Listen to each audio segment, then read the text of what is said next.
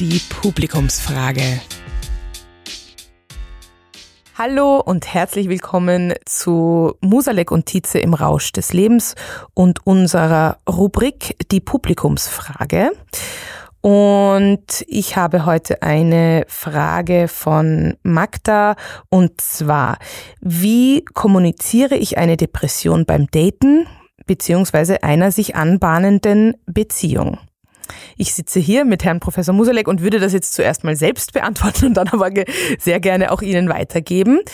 Ich habe nämlich ja auch angefangen äh, jetzt zu daten und möchte da dazu sagen, ich habe, glaube ich, beim ersten Date oder hatte jetzt schon ein paar erste Dates auch und das Erste, was ich gleich mal immer kommuniziert habe, ist, dass ich nicht Alkohol trinke. Also das habe ich so, sofort angegeben und ähm, vorsichtig auch angedeutet, dass ich früher getrunken habe. Und dann bei einem zweiten Date spätestens habe ich sehr ehrlich kommuniziert, ja, dass ich ein Burnout hatte, dass ich, äh, dass ich ein Alkoholproblem hatte. Ich sage jetzt nicht, dass das jeder so machen muss, aber nur aus meinen eigenen Erfahrungen ähm, war ich sehr ehrlich. Also ich, ich war ziemlich ehrlich mit den Dingen, die, die mich jetzt auch ausmachen. Bei mir ist es ja auch jetzt mein Job, also dieser Podcast und meine Show und so weiter. Und das Schöne ist, dass Männer, mit denen ich dann auch wirklich gute Verbindungen hatte, die haben sehr wohlwollend und wertschätzend darauf reagiert und dass ich mich so vulnerabel gezeigt habe und diese Männer so gut darauf reagiert haben, haben für mich, äh, haben diese Beziehung oder diese Begegnung schöner gemacht. Also quasi ähm, die Ehrlichkeit, die ich ihnen gegeben habe, wenn sie gut aufgenommen wurde, hat eigentlich diese Beziehung vertieft. Jetzt ist das natürlich nicht das gleiche wie eine Depression, aber ich kann mir vorstellen, dass auch wenn man eine Depression hat, hat man ja Phasen, in denen es einem besser oder schlechter geht.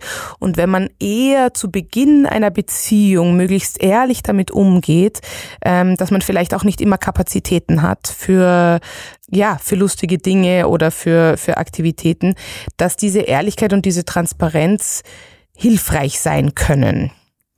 Herr Professor, wie, wie sehen Sie das? Es ist sicher ein Weg, den man gehen kann, aber es ist nur ein Weg von vielen Wegen.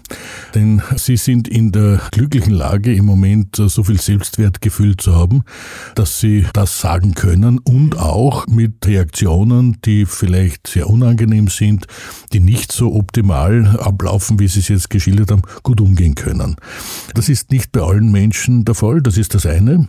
Und das zweite ist die Frage, wie rasch möchte ich eine intime Beziehung, und äh, wenn ich über intime Beziehung spreche, dann meine ich jetzt nicht nur eine sexuelle Beziehung, sondern eine auch persönlich intime Beziehung aufbauen, oder nicht. Mhm. Und davon hängt es ab, äh, wann ich über dieses Thema spreche.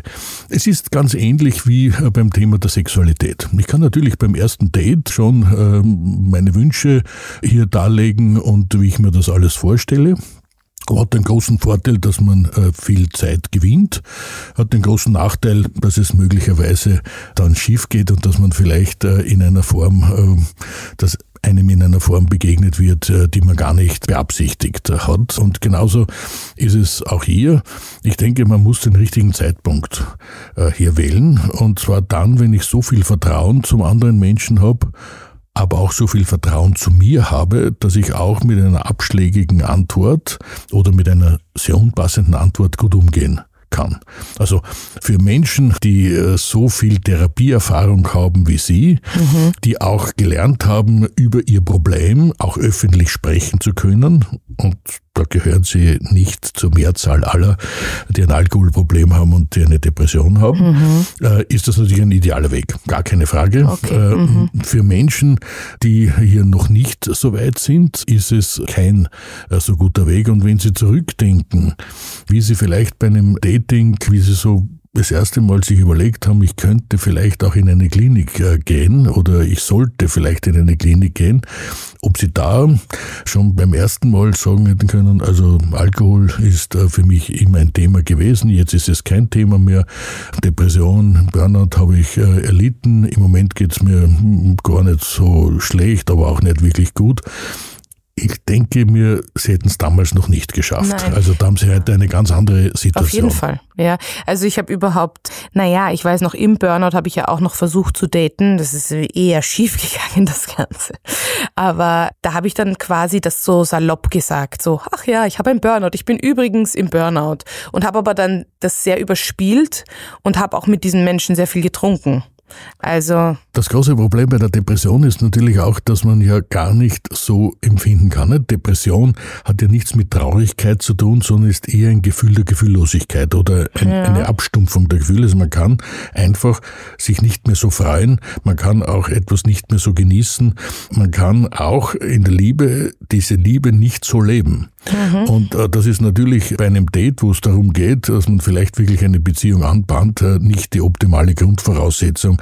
Deshalb denke ich, in der Depression selbst kommt natürlich darauf an, wie stark sie ausgeprägt ist, sollte man das Daten eher meiden, denn es macht Ach mehr so, Schwierigkeiten, okay, ja. als man Positives davon erfahren kann. Da sollte man sich eher auf die Beziehungen zurückziehen, die mhm. schon gut bestehen und mhm. wo man auch eine gewisse Stütze äh, ja. bekommt. Äh, denn natürlich jedes, äh, jede neue Begegnung, jede neue Beziehung ist einfach mit Gefahren verbunden, ist mit Gefahren der Zurückweisung ja. verbunden, ist damit verbunden, dass man verletzt wird. Umso mehr man sich öffnet, desto größer ist einfach die Verletzbarkeit. Ja. Und all das braucht man in ja. einer Depression gar nicht. Also da kann ich noch abschließend sagen, bei, bei mir, als ich im Burnout war, war halt bei mir die große Gefahr, ich wollte unbedingt daten und habe dann mich so geklammert ans Außen. Also ich habe mich dann geklammert an einen Mann, weil ich dachte, der rettet mich. Also ich dachte, der kann und ein Burnout ist ja quasi eine Depression. Ja, also ich war depressiv auf in jeden Fall. In dem Stadium, in dem Sie waren, waren Sie sicher depressiv. Ja, ja. ja. Und da habe ich mich ja dann, da habe ich auch einen kennengelernt und an den habe ich mich dann so festgeklammert. Und als der dann quasi sich entzogen hat und ich war ja eben, ich glaube nicht, dass ich in einer Position war, wo ich eine gute, stabile Beziehung eingehen konnte. Da ist ja in, bei mir noch einmal eine Welt zusammengebrochen und zwar so, also der der Boden unter meinen Füßen wurde mir einfach weggerissen. Also ich konnte das überhaupt nicht gut verarbeiten, dass der dann also auch mich quasi abgewiesen hat. Ja, mit dieser Abweisung konnte ich auch nicht umgehen. Dann schlägt man ganz, ganz hart auf. Ja, genau, ja. Also dann ist eigentlich auch die Frage, ja, wie depressiv ist man? Ist man gerade bereit zu daten? Vielleicht kann man sich das dann auch fragen. Ja, wie gut tut es mir jetzt, neue Menschen kennenzulernen oder kann ich ein bisschen mich zuerst um mich selbst kümmern und auch meine Familie oder meine Freunde hinzuziehen? Ja. Und es gilt immer der Satz, äh, was heute möglicherweise noch nicht möglich ist, ist morgen vielleicht schon ganz gut möglich. Und ja. gerade wenn man depressiv ist, ist es oft besser, es morgen zu machen und nicht unbedingt mit der Brechstange ja. zu versuchen. Kann ich aus Erfahrung jetzt auch so sagen, dass, dass jetzt, wo es mir besser geht, Daten eine ganz andere Erfahrung und eine wesentlich bessere und gesündere ist. Ja. Also vielen Dank, Herr Professor. Sehr, sehr gerne. Und ich freue mich schon auf unsere nächste Folge. Dankeschön.